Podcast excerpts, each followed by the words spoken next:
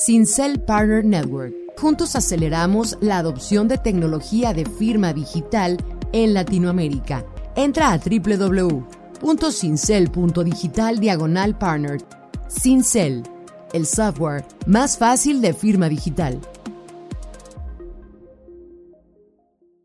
Luego llegó la pandemia y nos volvimos una plataforma de eventos digitales y al mismo tiempo empezamos a pensar en nuevas formas de activar a las audiencias tanto en la forma presencial como digital. Eso es lo primero, como que hay que entender muy bien para qué lo queremos hacer y, si estamos dispuestos a eso. Y por eso es tan importante para mí lo primero es hacer ese, ese primer barrido de quiénes son los inversionistas que voy a traer o los que quiero tener. Claro, no, y esto es, esta es la típica historia de definitivamente todo en la vida es persistencia, ¿no?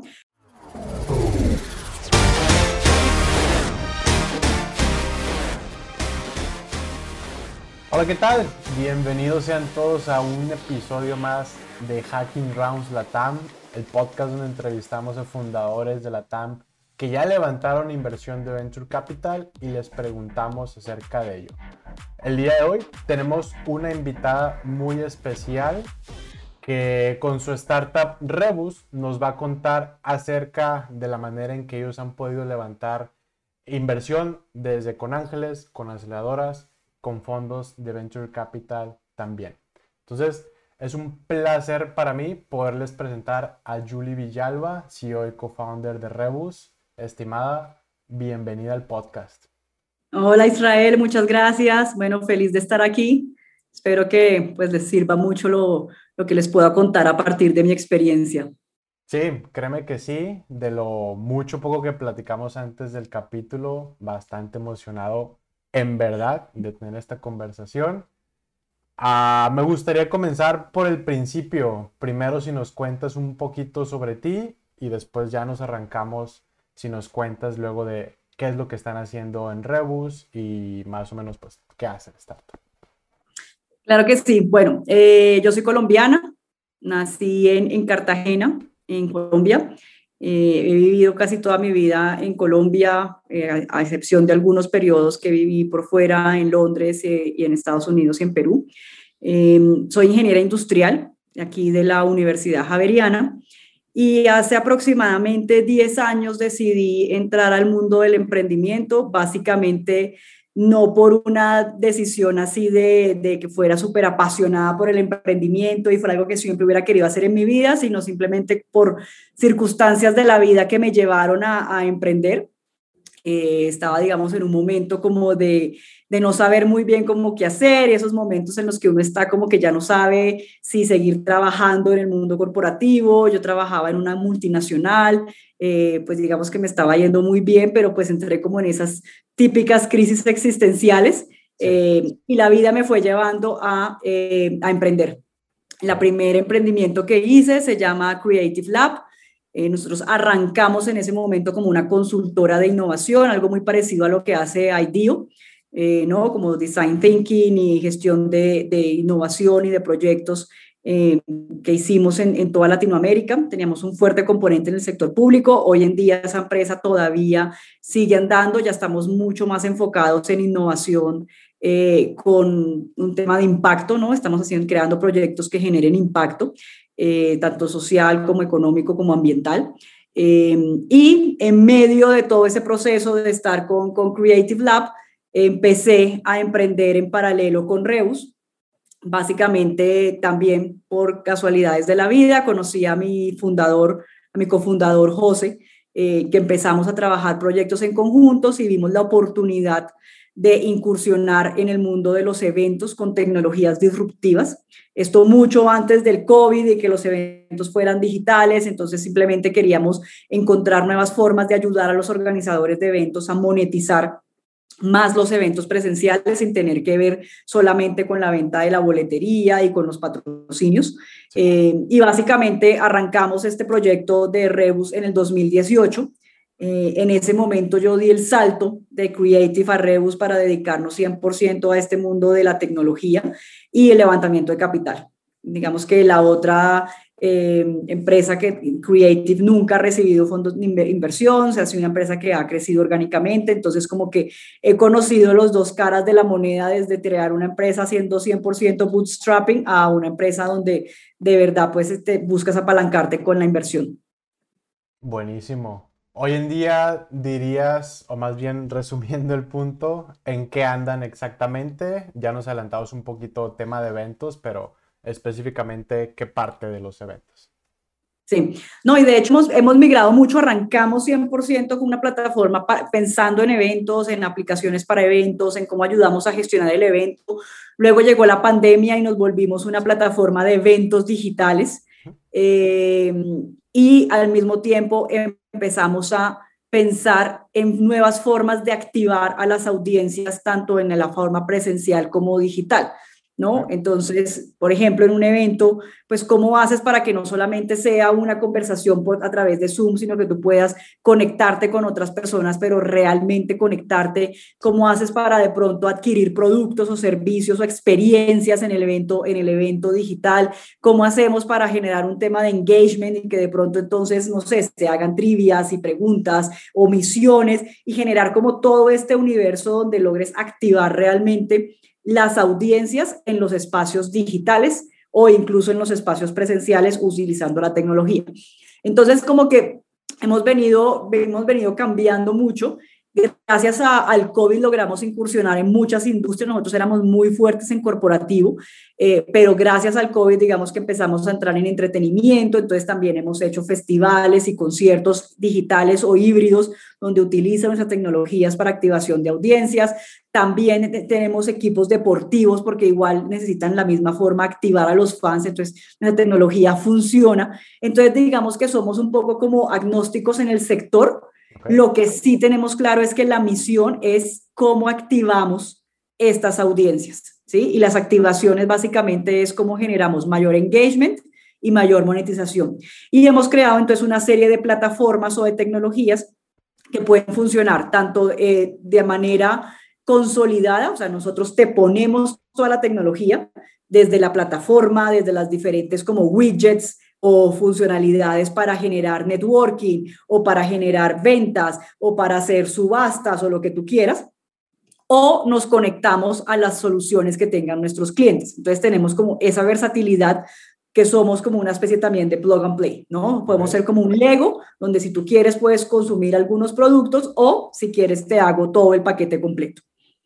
Buenísimo. Justo navegando por su website,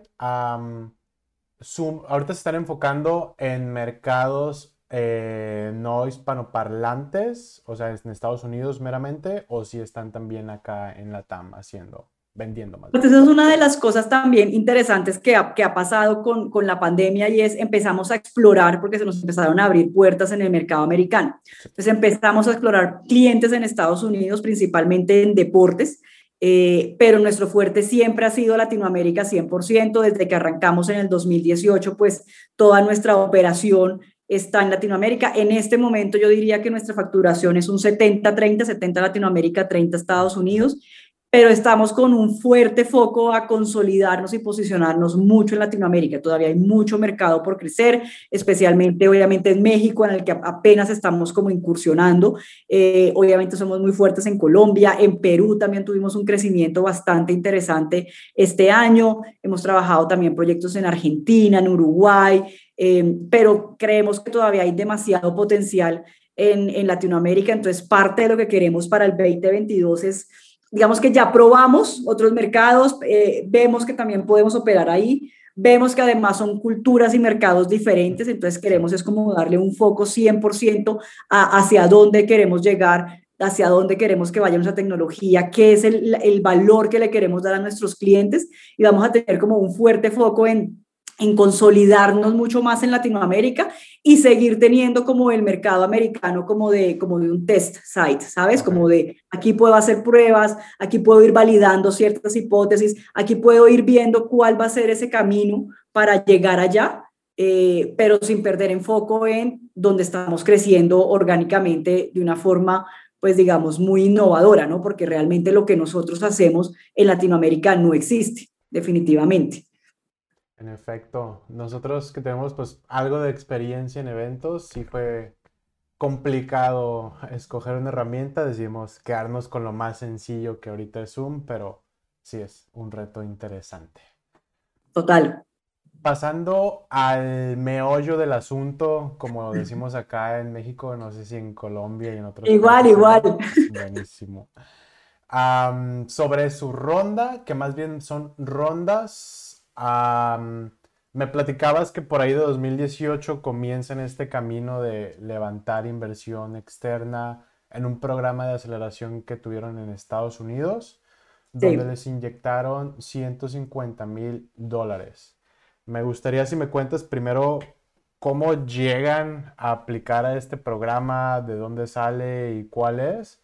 Y la pregunta suena como muy sencilla tal vez, pero desde mi forma de verlo, perspectiva, de aquí de la Tama hacia allá. De repente creo que solo vemos como si existiera YC, tal vez Techstars y ahora Newchip. Y como lo demás cosas que están como interesantes también, siento que están como olvidadas, por así decirlo, como si no existieran. Pero eso sería como con lo que me gustaría arrancar.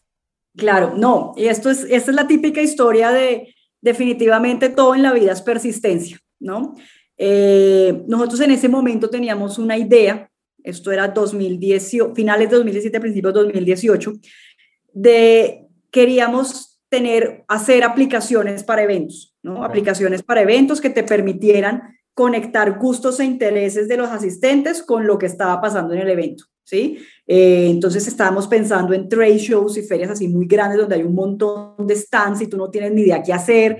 Entonces nos imaginábamos qué chévere uno ir a CBS y entonces que, que tú digas, eh, esto soy yo y esto es lo que me interesa y de una te arme tu ruta. Y esa era como la visión que teníamos en ese momento. No teníamos nada, no teníamos producto, teníamos era una idea. Eh, y mi socio se obsesionó con la mejor forma de arrancar es con un programa de aceleración, porque primero nos va a dar obviamente unos recursos para, para probar, ¿no? Para, para empezar ese, ese MVP. Segundo, nos van a poner bajo presión de en estos tres meses tienes que completar lo imposible que probablemente nosotros en otro momento lo hubiéramos hecho en un año. Eh, y pues tercero, muy cool, ¿no? Como tener un, un programa de aceleración. Entonces, literal, se bajó el listado de todos los programas de aceleración que hay, que obviamente eso los pueden encontrar en, en Angel List y todo eso, ahí descargan programas de aceleración y salen todos, eh, y empezamos a aplicar uno por uno. Vale.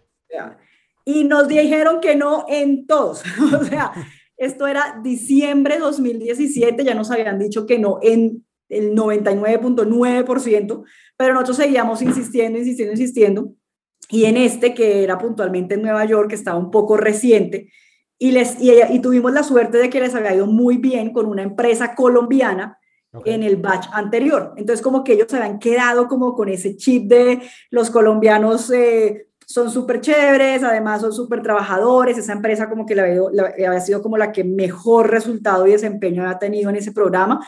Entonces, eso jugó a nuestro favor y nos aceptaron. Entonces, nos rechazaron 99 y nos aceptó una.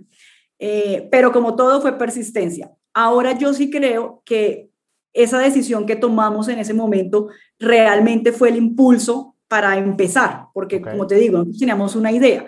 Y el hecho de haber tenido esa inyección, esos 150 mil dólares, pues nos permitió es, contratemos el equipo de desarrollo que necesitamos para crear el producto. El compromiso era que tenía que estar listo en tres meses, o sea, teníamos que tener el producto listo al final esos tres meses y teníamos que empezar a cerrar deals y contratos con clientes. Entonces no era simplemente como, ay, estoy jugando a hacer un producto, sino realmente estoy vendiendo este sueño que tengo. Entonces, esos tres meses fueron, pues, para nosotros impresionante, eh, pero también fue una aterrizada muy de, de, barriga, ¿no? Contra el mundo de las startups y de la inversión, porque la verdad yo venía en ese momento, yo venía de, de mi otra empresa, super mundo consultoría, super mundo orgánico, y cuando llegamos al programa y, y no, y entonces, ¿cuál es tu deck? y cuál es tu one pager y muéstrame, era como de que entonces yo duraba todo el día googleando, ¿no? Entendiendo qué tenía que hacer y después haciéndolo. Entonces, claramente, eh, yo, yo le digo a José que era como, nosotros arrancamos definitivamente la carrera un kilómetro atrás de todo el mundo, ¿no? Todas las otras startups ya venían de una dinámica eh, de Silicon Valley, de muchas cosas, y nosotros, los colombianitos que habían aterrizado sin tener ni idea de nada, eh, bueno, fueron tres meses durísimos, además un invierno en Nueva York, que no se lo deseo a nadie. no, mentira, pasamos buenísimo. Eh, pero esto fue lo que nos permitió como tener ese primer acercamiento a este mundo de la inversión, a este mundo de, del, escalamiento acelerado en todo, ¿no? En cómo consigo clientes, en cómo busco tracción, en cómo saco un producto adelante en tiempo récord y cómo metíamos en el mindset al equipo.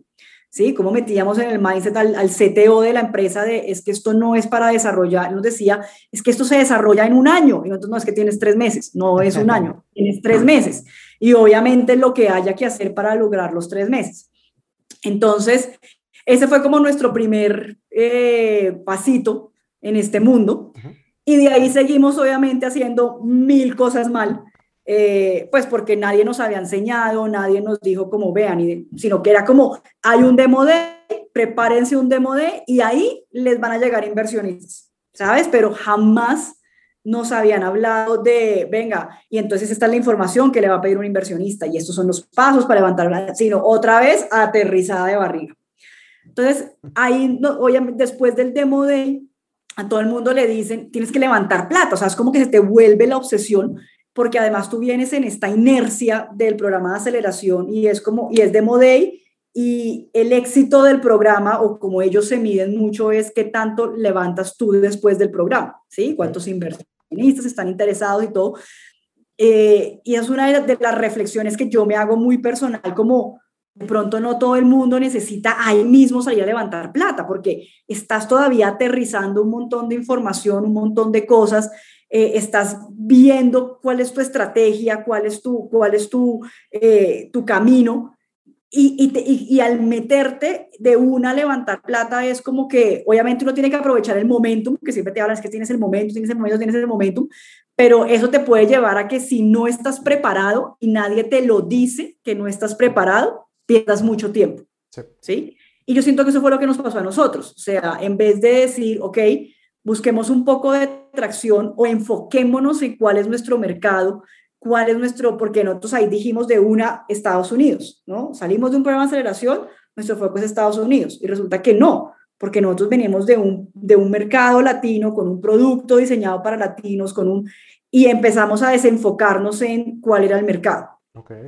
Entonces, como que ese fue como un, un gran aprendizaje para nosotros que nos costó, nos costó mucho porque de hecho la siguiente ronda duramos año y medio levantándola.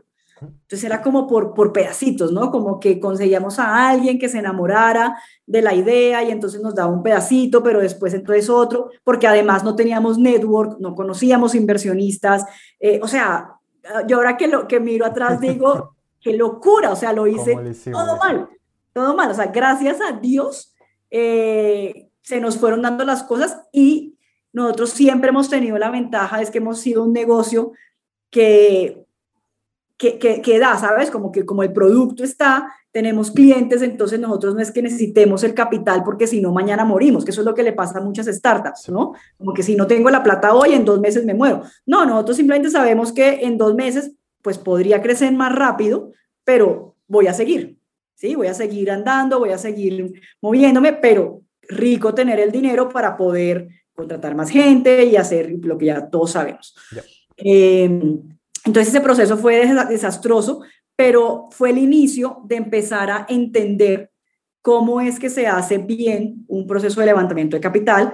Fue el inicio de empezar a crear una red, un network de inversionistas eh, y básicamente la estrategia que yo hice en ese momento es, pues nadie me conoce en Latinoamérica, nadie tiene ni idea que es, porque no es Y Combinator, no es Techstars, entonces nadie tiene ni idea este programa que es, pues voy a empezar a, a, meterme en todo.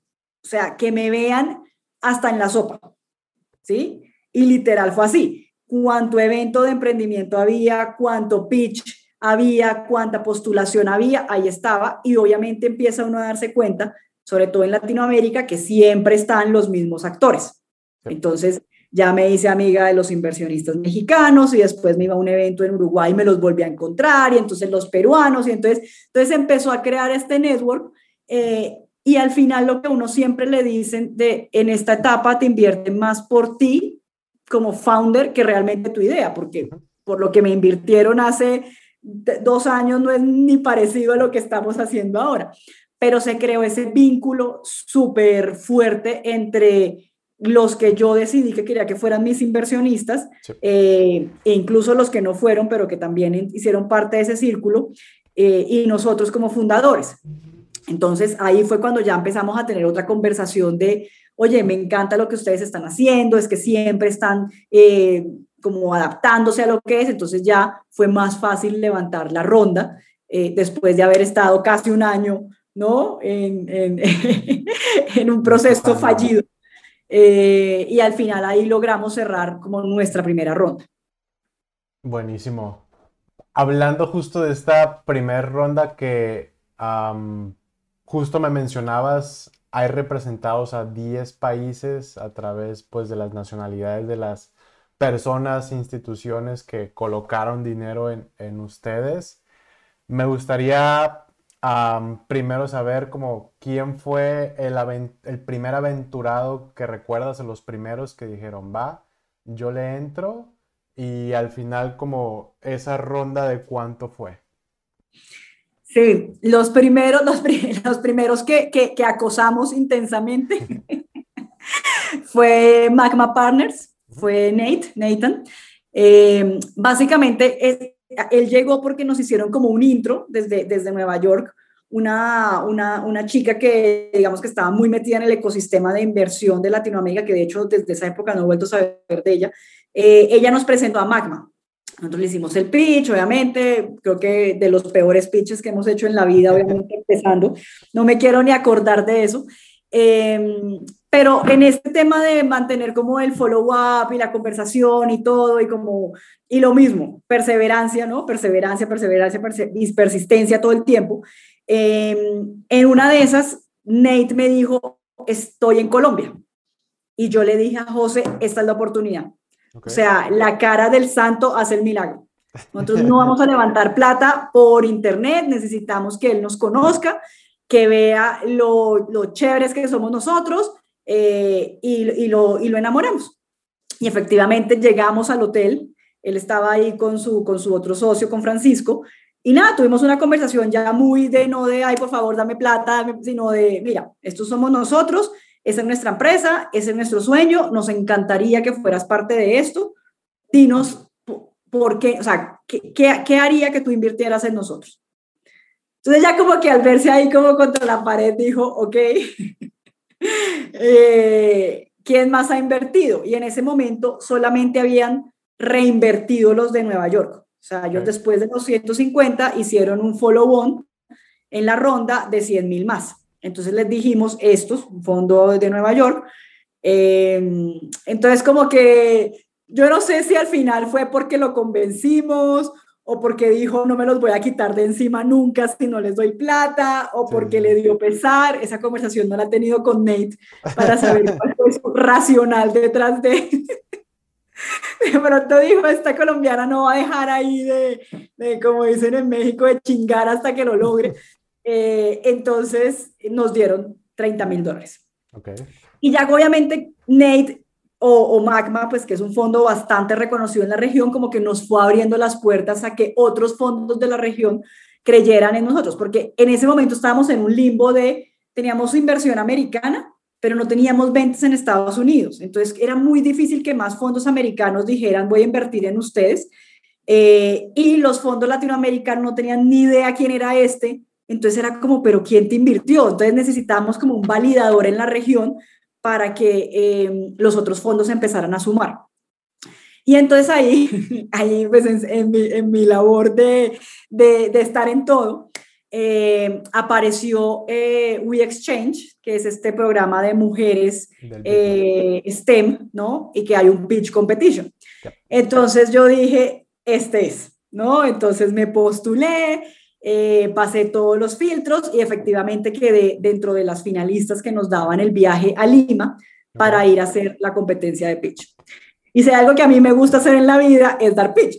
o sea, eso es como, es como, o sea, me encanta, ¿sabes? me encantan los escenarios, me encanta esa, esa adrenalina de, y no solamente de dar pitch, porque al final eso es lo que yo hacía antes en consultoría, dar conferencias y estar como con esa, entonces, pues nada, preparándome eh, para eso. Eh, siempre tuve un coach de, cómo hacer el pitch, la forma como construíamos el pitch, o sea, como que nunca fue improvisado, sino que siempre fue como un trabajo bien, bien hecho con personas expertas que nos ayudaban en el tema de, cómo hacer una muy buena presentación. Yo no dejaba nada al azar, o sea, hasta qué me iba a poner ese día, cuál iba a ser la rutina de, de, despertarme ese momento, de, o sea, todo. Yo no dejaba ni un solo cabo suelto, ¿sabes? Todo. Eh, y obviamente pues con la, con la actitud de hacer networking, o sea, al final pues estás teniendo un escenario para, hacer un, para, para darte a conocer, pero al final también estás en un momento de, eh, puedes conocer a cualquier persona, no sabes quién está ahí. Eh, entonces, pues nada, el pitch en esa oportunidad no gané. Siempre nos reíamos con José porque decíamos, nuestro proyecto pues no tiene ese componente social de voy a salvar al mundo. y siempre que sale el proyecto de es que estoy cambiando la niñez, es que decíamos, ah, ya me ganaron. sí, que déjanos algo, ¿no? Claro, ya dijimos, no, es que nadie compite contra... Pero bueno, igual siempre era como, como, una, como una emoción muy grande. Y ahí empecé como en estos, en estos contactos con Angel Ventures puntualmente porque ellos organizaban esa competencia. Entonces ya ahí empecé la relación con Greg, con Elizabeth, eh, y pues era como, como lo mismo, ¿no? Empezaron como a ver lo mismo que Nate, como de, mira, pues ellos este, las, están, las están, están haciendo, eh, son founders que son súper eh, como resilientes, ¿no? Como que no importa si, si tienes que volver a empezar, nosotros, por esa misma dinámica en la que veníamos con José antes de trabajar en innovación, pues estábamos muy acostumbrados a cambiar y adaptarnos todo el tiempo. Entonces, como que nunca hemos estado como que ese es el producto y, que yo creo que eso es lo que le pasa a muchas startups que se enamoran demasiado de su idea y su producto y no son capaces de cambiarlo rápido y por eso como que murieron, ¿sabes? No lograron eh, llegar al punto donde me adapté, pero entonces no conseguí recursos y entonces morí, sino ¿qué más puedes hacer?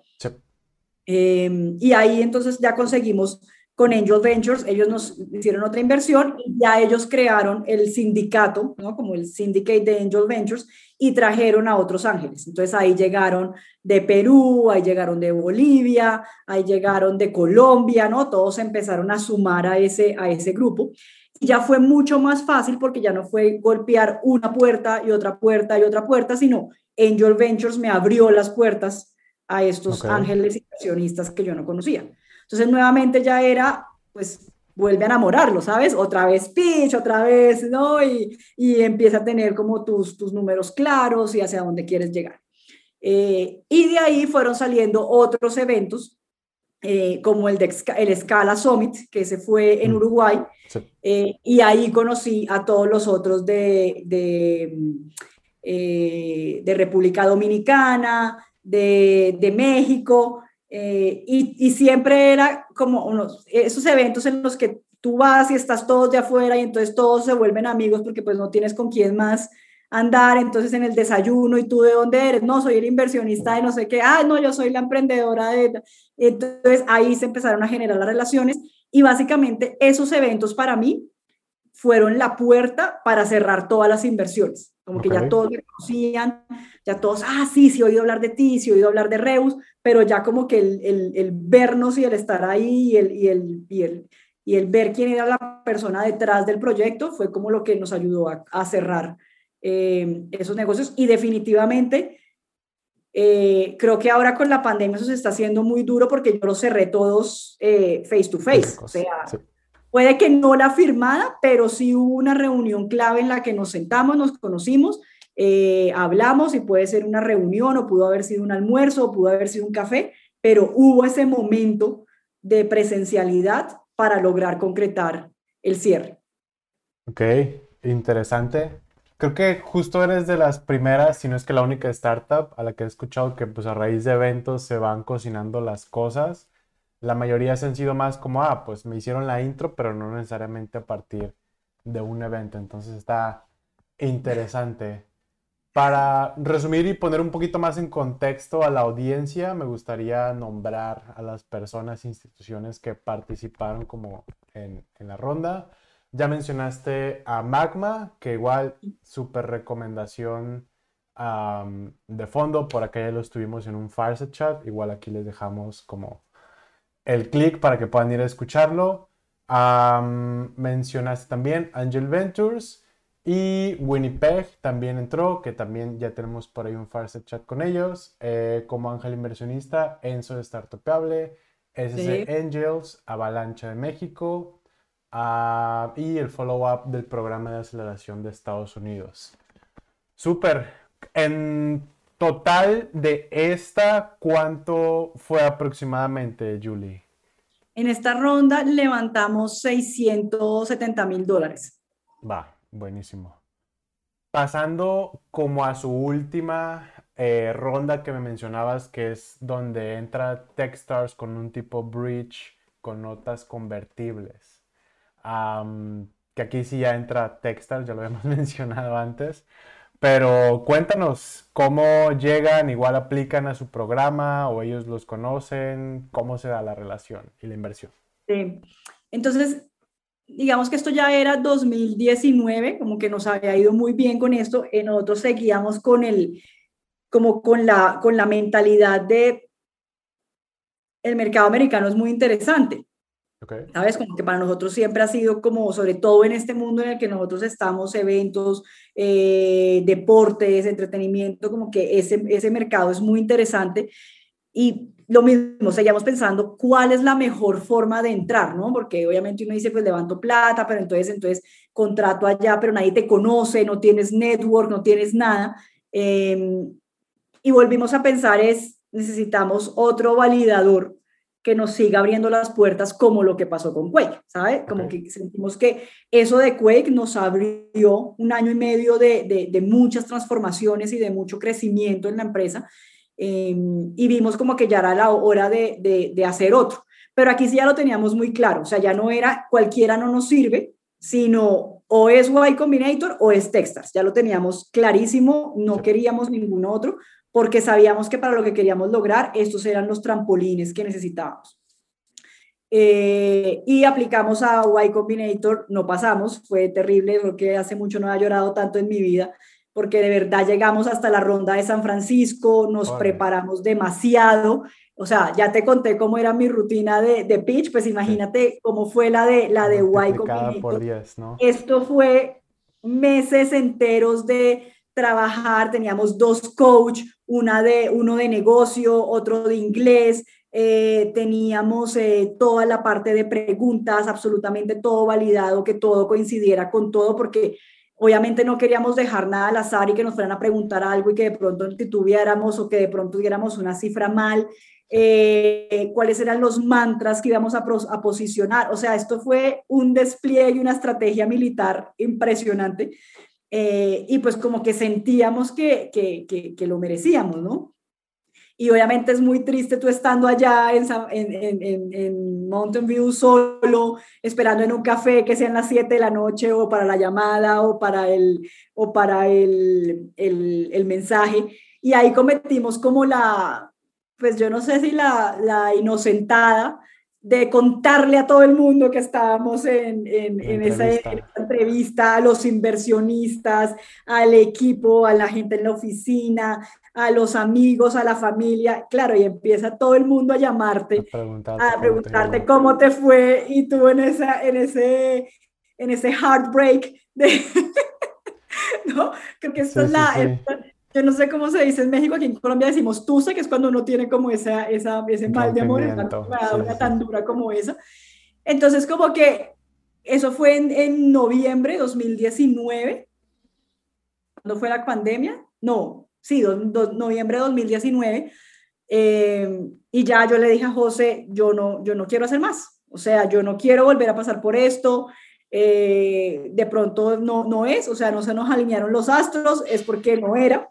Em, y en diciembre, me acuerdo tanto, estaba yo de vacaciones y me escribe, después de que le había dicho que no, eh, me escribe, Juli, yo sé que tú dijiste que no querías. Me acuerdo el minuto del día que me dijiste. Encontré la aceleradora perfecta para nosotros. Aquí te dejo el link. No, para que si quieres lo mires. O sea, la foto así como, ahora te dejo a ti la responsabilidad. Y nada, yo obviamente como que lo vi y dije, sí, es muy perfecta, es muy perfecta para nosotros. O sea, es mucho más personalizada, es Techstars, está enfocada en deportes, que era un segmento en el que nosotros ya estábamos entrando, que además nos gusta mucho. Em, y yo como que me puse el, la alarma de el deadline era, que se me va a olvidar, 14 de febrero. Y puse el, lo, lo único que hice es, no lo voy a revisar ya, pero puse la alarma como de la tarea de completar el formulario que me recordara cada X tiempo y el deadline era el 14 de febrero. Y lo dejé ahí.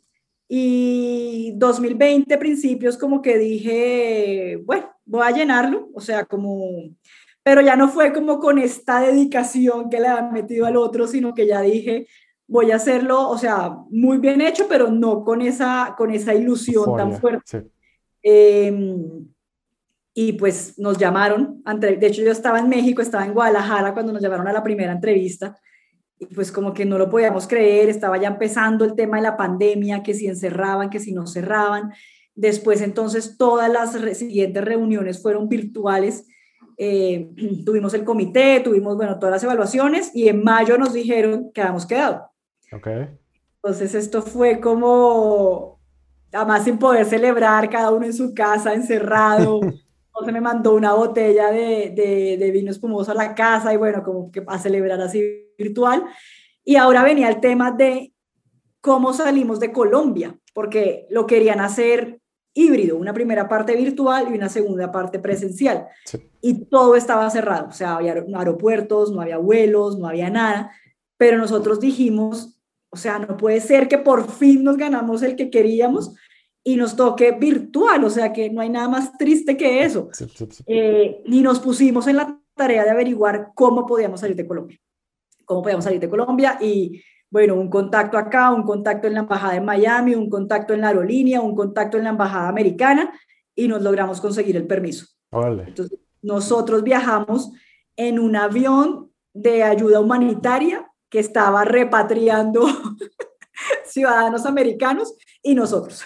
Ok, o sea, y un par de turistas. Un par de turistas, solamente teníamos un papel que decía que habíamos sido aceptados al programa de Techstars y que era presencial. Ok. Era todo lo que teníamos. Y, y nuestro discurso de esto te lo gana menos del 2%. sí, sí, sí. Esto es más difícil que entrar a Harvard. Órale. Y allá llegamos, o sea, llegamos a, a, Fort Lauderdale y de ahí ya nos movimos a Indianapolis, donde fue el programa, y logramos estar el programa presencial. Fue increíble, o sea, porque de verdad, eh, de las cosas que, pues no, no, no, lo puedo comparar con YC, pues porque no, no, no lo hice, pero de las cosas que para mí me encantó de Techstars fue eh, el tema de ese network que se crea, ¿no? Y, ese, y, esa, y esa programa tan orientado al tema de crear mentores y red de contactos. Entonces, eh, en esa primera parte del programa que se llama Mentor Madness, pues nos sentaron con 150 entre dueños de equipos, entre deportistas, entre, mm, bueno, inversionistas, eh, y ahí cerramos los primeros negocios porque le presentamos al dueño del equipo del Chicago Sky, el le pareció increíble, dijo, los voy a contactar con mi CEO, cerramos el primer cliente, luego yendo al partido de, de, soccer del equipo local de, de soccer de Indianápolis, conocimos al dueño, el dueño dijo, hablen con el CEO y también, o sea, al final, que todo en la vida son relaciones y el poder de las relaciones y, y así se fueron dando las cosas, ¿no? Y tenemos ahorita pues una, un network eh, con, la, con la gente de Techstars que pues Realmente hemos tenido la posibilidad de hablar con, con, con, con los equipos más grandes, con eh, las instituciones eh, incluso de fondos de inversión más grandes, bueno, todo. Eh, y ahí como que se empezó otro capítulo, otro capítulo en nuestra vida durante el COVID. Nice. En total, poco más de 800 mil dólares acumulados en, levantamiento, ¿cierto? Sí. Buenísimo. Más de, bueno, resumiendo un poco de lo, de lo que nos has contado y rescato algunos puntos desde cero, como tú mencionaste, irse de barriga o algo así, hasta ya en este tiempo donde pues nos comentas que, oye, pues revenue de aquí, de, de la TAM, en 70%, el resto de Estados Unidos, con un network donde hemos crecido, con una red de ángeles, eh, una red, perdón, de inversionistas bastante interesante.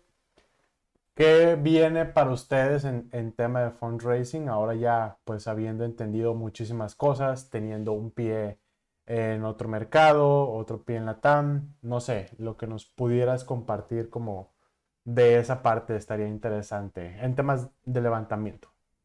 Sí, de hecho, este año hemos pensado en algún momento como hacer un, un tema de fundraising. Eh, Obviamente el tema COVID nos volvió a cambiar la dinámica porque ya es como que pasamos de 100% virtual a 100% a que todavía no saben si es virtual, si es híbrido, si es presencial. Eh, y empezamos a identificar otras oportunidades bien interesantes en el mercado con nuevos clientes y, empezamos a entender que no solamente éramos una plataforma de fan engagement o de fan activation, sino que realmente éramos como una, una plataforma transversal para todas las estrategias que pueden tener nuestros clientes, ya sean corporativos, entretenimiento, deportes, incluso educación, para lograr esa conexión y esa activación de, las de las audiencias, ¿no? que puede ser tanto virtual como física. Em, entonces, para nosotros este año fue como muy de entender eh, el mercado, entender los clientes, desarrollar nuevas, nuevas soluciones. Le dimos muy fuerte a temas de producto, a crear nuevas funcionalidades que nos permitieran tener una solución mucho más robusta y más 360. O sea, no queríamos algo que fuera solamente te, te doy un widget que puedes poner, sino te doy toda esta eh, estrategia transversal para lograr hacer lo que quieras. Y ahora estamos muy enfocados como hacia construir comunidades, ¿no? Que nuestros clientes puedan crear comunidades que les permitan todas estas interacciones.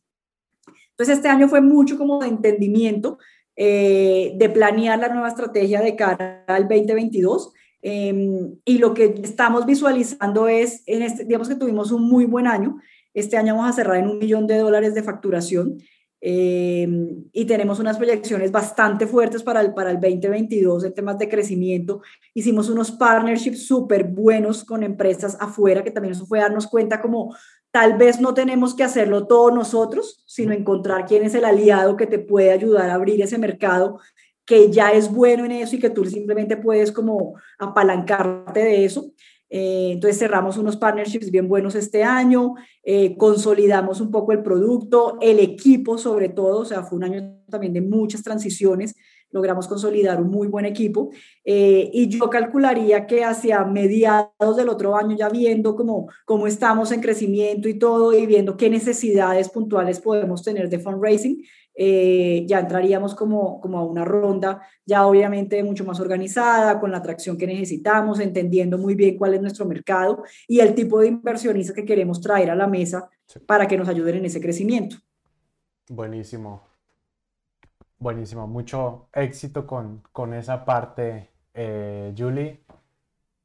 Si tuvieras que resumir tres máximo consejos para startups que igual como tú empezaron o están empezando desde cero, ¿qué les dirías de que, oye, pues si vas a levantar, estas tres cosas son lo mínimo indispensable y ni siquiera indispensable, sino lo obligatorio para que esto sí funcione y que no te pues pierdas tiempo a lo mejor pichando donde no deberías de estar o preparando la info, que te baten por no estar listo, por no estar listo, etc.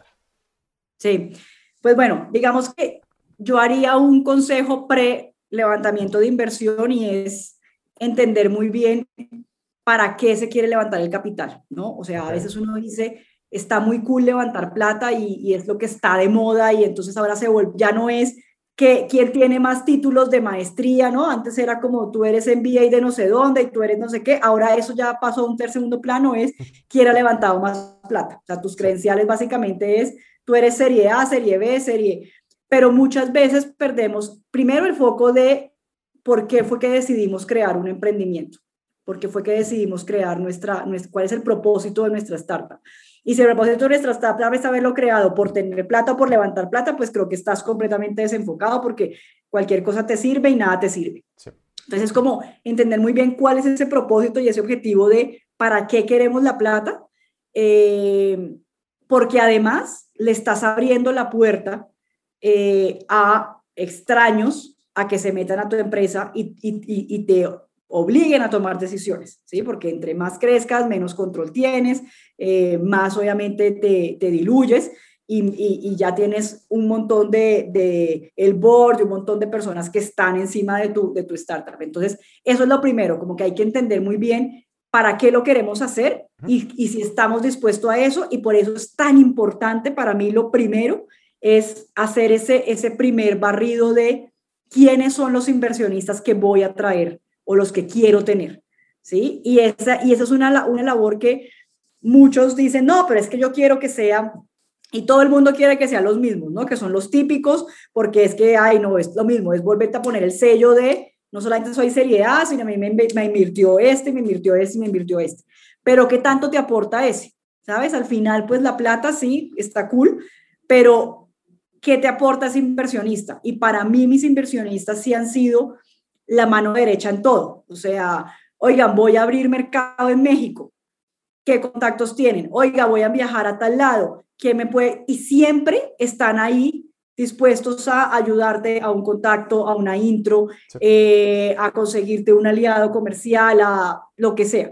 Entonces, creo que lo primero es hacer ese ejercicio de cuál es el top de inversionistas que quiero, top 10, top 20 inversionistas que quiero y por qué los quiero. Y si tu respuesta es porque están de moda o porque son chéveres, pues no es el que tú quieres, ¿sí? Si no tiene que ser es, esto es como te vas a meter en una relación, literal. Y, yo, y uno no sale con cualquiera, ¿sabes? Uno no, no, no, no, no tiene amigos a cualquiera. Entonces, ¿por qué tu inversionista va a ser cualquiera? Entonces, realmente es por qué quiero que este inversionista haga parte de mi equipo qué es lo que va a traer sobre la mesa, qué es lo que, y de pronto sí, puede ser la plata y el reconocimiento porque me abre otras puertas, ok, pero que tenga siempre como una, muy claro. Eh, y después de que definimos eso es empezar a encontrar los puntos de contacto, ¿no? ¿Quién es el best path intro para ese inversionista? ¿Cómo puedo llegar ahí? Porque definitivamente el, el, correo en frío o el que, oye, mira, soy fulana y quiero que me inviertas, no va a pasar. Tienes que encontrar quién va a ser ese que, que te va a recomendar y que obviamente siempre el orden es otro founder, o sea, alguien que tú conozcas que ya sea del portafolio o otro inversionista. Sí. O ya de ahí, pues listo, este que conozco por la vida y por todo, y crear ese, ese listado de, este es mi, este es mi mundo ideal este es mi mundo ideal de inversionistas al que yo quiero llegar. Eh, y muchas veces si no tenemos el, el, el path, eh, podemos simplemente mandárselo a los inversionistas y decirle, oigan, este es el listado del top que yo quiero llegar, cuéntenme si tienen algún contacto y pongan su nombre ahí, de que ustedes me pueden hacer el contacto. Okay. Eh, eso para mí es lo primero, ¿no? Y obviamente eso implica ver que el fondo invierta en tu, en tu sector, que el fondo invierta en el stage en el que estás, que el fondo esté en tu, la geografía que a ti te interesa, que, etcétera, etcétera, etcétera, ¿no? Que sean eh, pro women founded, ¿no? Entonces, ¿qué tanto está su, su, componente de diversidad? ¿Qué tanto es? Porque ah, no te van a decir en tu cara es que no te invierto porque eres mujer, pero pues si tú ves en el portafolio que, no que el nivel de diversidad es menos, pues ya de, entrada sabes que, que que ahí estás muerto.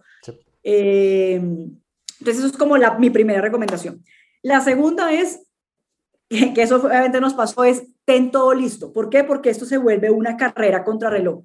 O sea, si el inversionista se emociona en la llamada y te dice, mándame el, el financial modeling, y tú no lo tienes y te vas a demorar una semana mínimo, pero por muy bien que te vaya haciéndolo y mal hecho, ya en esa semana le perdiste el interés, porque no fue como, como ay, quedé emocionado y, y, ahí, y ahí está. Entonces, eso sí, en eso sí los, los, los, los gringos son muy buenos y es la típica de se acaba la reunión, uno cuelga y el thank you note, gracias por haber eh, tomado la llamada, no sé qué, de acuerdo a lo que hablamos, aquí te lo mando. Entonces, si uno puede lograr ese nivel de agilidad de respuesta inmediata, ya estás el 80% de la carrera ganado. Entonces, eso implica tener un data room muy bien hecho, eso implica tener todos tus financial modeling todos tus documentos, todos, tu, eh, todos tus decks, todas tus proyecciones, todo tu listado de clientes, o sea, lo más organizado posible, al extremo de, no importa si tienes exceso de información que no te pidan, pero que cualquier cosa que te lleguen a decir, ahí lo tienes, ¿sí? Entonces, eh, cosas básicas. Por ejemplo, ¿cómo es tu, eh, tu plan de marketing y tu sales cycle y tu, pues obviamente uno dice, no, pues es que obviamente lo tengo, o sea, pero no lo tengo escrito. en la cabeza. y sentarse a hacerlo, ya se te fue una semana. ¿Sí? Porque sentarse a hacerlo, a pensarlo, pero te entró la llamada del cliente, una semana y, ay, no le respondí al inversionista. Y ahí ya vas perdiendo como intereses. Entonces, esa es la, esa es la, la, otra, ¿no? Como, ¿a quién quiero llegar? Estar siempre preparado. Como dice el dicho, soldado prevenido no muere, no muere en guerra. Eh, y la tercera es el tema, obviamente, del, del, de los follow-ups y de, y, de, y de, tener como esa estructura mental y de, de le mandé, eh, el follow-up, de mantenerlos ahí, ahí enganchados. Eh, y en la medida, yo sí lo sigo recomendando ahorita, espero que ya se acabe el COVID, en la medida de lo posible, presencial. O sea, estoy segura que, que la levantada de capital face to face ya tiene un 30% más de, de, probabilidad de éxito por el simple hecho de haberlo, de haberlo conocido, ¿no? Porque siempre está ese, después de que terminas la presentación, ven y con quién más estás hablando y con quién más te puedo, y hay como ese, mientras aquí es, bueno, muchas gracias, chao, que estés bien, pum, ¿no? Y, y se queda uno como, ya. Entonces, no hay como, como ese bonding más allá de, o ven, eh, y, si es una ciudad que es la tuya mucho mejor, ay, ¿qué has hecho? Y está todo eso de, te recomiendo este sitio, y, ya se genera una conexión diferente. Y también para uno como emprendedor es mucho más fácil ver ese, ese inversionista de verdad que tanto va a estar dispuesto a, a estar ahí por ti. Ok. Sí, quitas de alguna manera como el tema de vengo a pedirte algo de la mesa y tienes ya una conversación un poquito más humana de persona a persona. Hecho, la, total, total. Buenísimo. Pues, Julie, algo ya para cerrar ahora sí, algo que te hubiera gustado que te preguntara, que no te pregunté, que gustes compartir con la audiencia, si es que hay algo. Eh, no, yo creo que, yo creo que eso, la verdad es que em, me da mucho gusto sobre todo ver cómo en Latinoamérica cada vez ¿no? uno va viendo más ejemplos de, startups que están haciendo cosas eh, increíbles, de fondos que están listos a, apoyar. Eh, obviamente uno diría 2018 no es hace mucho tiempo, pero si yo me pongo a pensar cómo estaba el ecosistema de inversión en ese momento versus ahora, digo, ya los que arranquen hoy la llevan pues por delante porque además ya hay educación de inversión. O sea, yo me acuerdo que había unos que todavía me sentaba y era como que no entendían eh, los modelos de negocio, no entendían y uno decía, pero, pero, pero, ¿cómo así? Em, entonces, creo que, creo que estamos en un muy buen momento de crecimiento en la región, de se, se, está reconociendo, no solamente en Latinoamérica, sino a nivel mundial lo que estamos haciendo y cada vez va a ser más fácil como que todas estas inversiones sean cross borders, que yo creo que para mí es el ideal, ¿no? No es como que si eres una empresa latinoamericana, solo tienes inversión de acá y te quedas acá y no puedes salir, sino de verdad pensar en que somos empresas cross borders y que somos empresas de globales que podemos estar con un equipo de desarrollo en Latinoamérica y tener un equipo de ventas en Madrid y tener un equipo y, y, y funciona perfecto. Entonces, creo que eso para mí es como lo más emocionante de lo que se viene eh, y pues nada, como invitarlos a todos a que de verdad eh, pues se gocen todos estos caminos del emprendimiento porque la verdad son muy duros, pero al final son supremamente gratificantes. Buenísimo. Pues muchísimas gracias, estimada, por haber compartido tus consejos y su experiencia. Créeme que va a ser bastante bueno para la audiencia. Gustazo haberte tenido por acá y ojalá que para su siguiente ronda también puedas darte la vuelta y comentarnos enfocándonos en, en una sola ronda. Claro que sí, muchísimas gracias Israel. Y el que quiera contactarme por LinkedIn es como la forma más fácil de, de, buscarme, encantada, feliz de, conversar y, y, también de, a mí me encanta apoyar emprendedores, entonces realmente sí, si alguien ve que, que la puedo apoyar y que puedo eh, de alguna forma eh, hacerle algún contacto con alguno de los inversionistas y todo, feliz de escuchar sus proyectos y de, y de apoyarnos. Buenísimo. Muchísimas, muchísimas gracias, Lili. Vale, que estés muy bien. Gracias, hasta luego. Chao, chao. Hey, ojalá que hayas disfrutado la conversación. Me gustaría invitarte a que nos sigas en nuestras redes sociales, Twitter, Instagram, LinkedIn y YouTube, para que estés al pendiente de los nuevos lanzamientos. Además, si te gustó esta conversación, te invito a que lo compartas con quien crees que haga sentido. Muchísimas gracias y nos vemos en la próxima.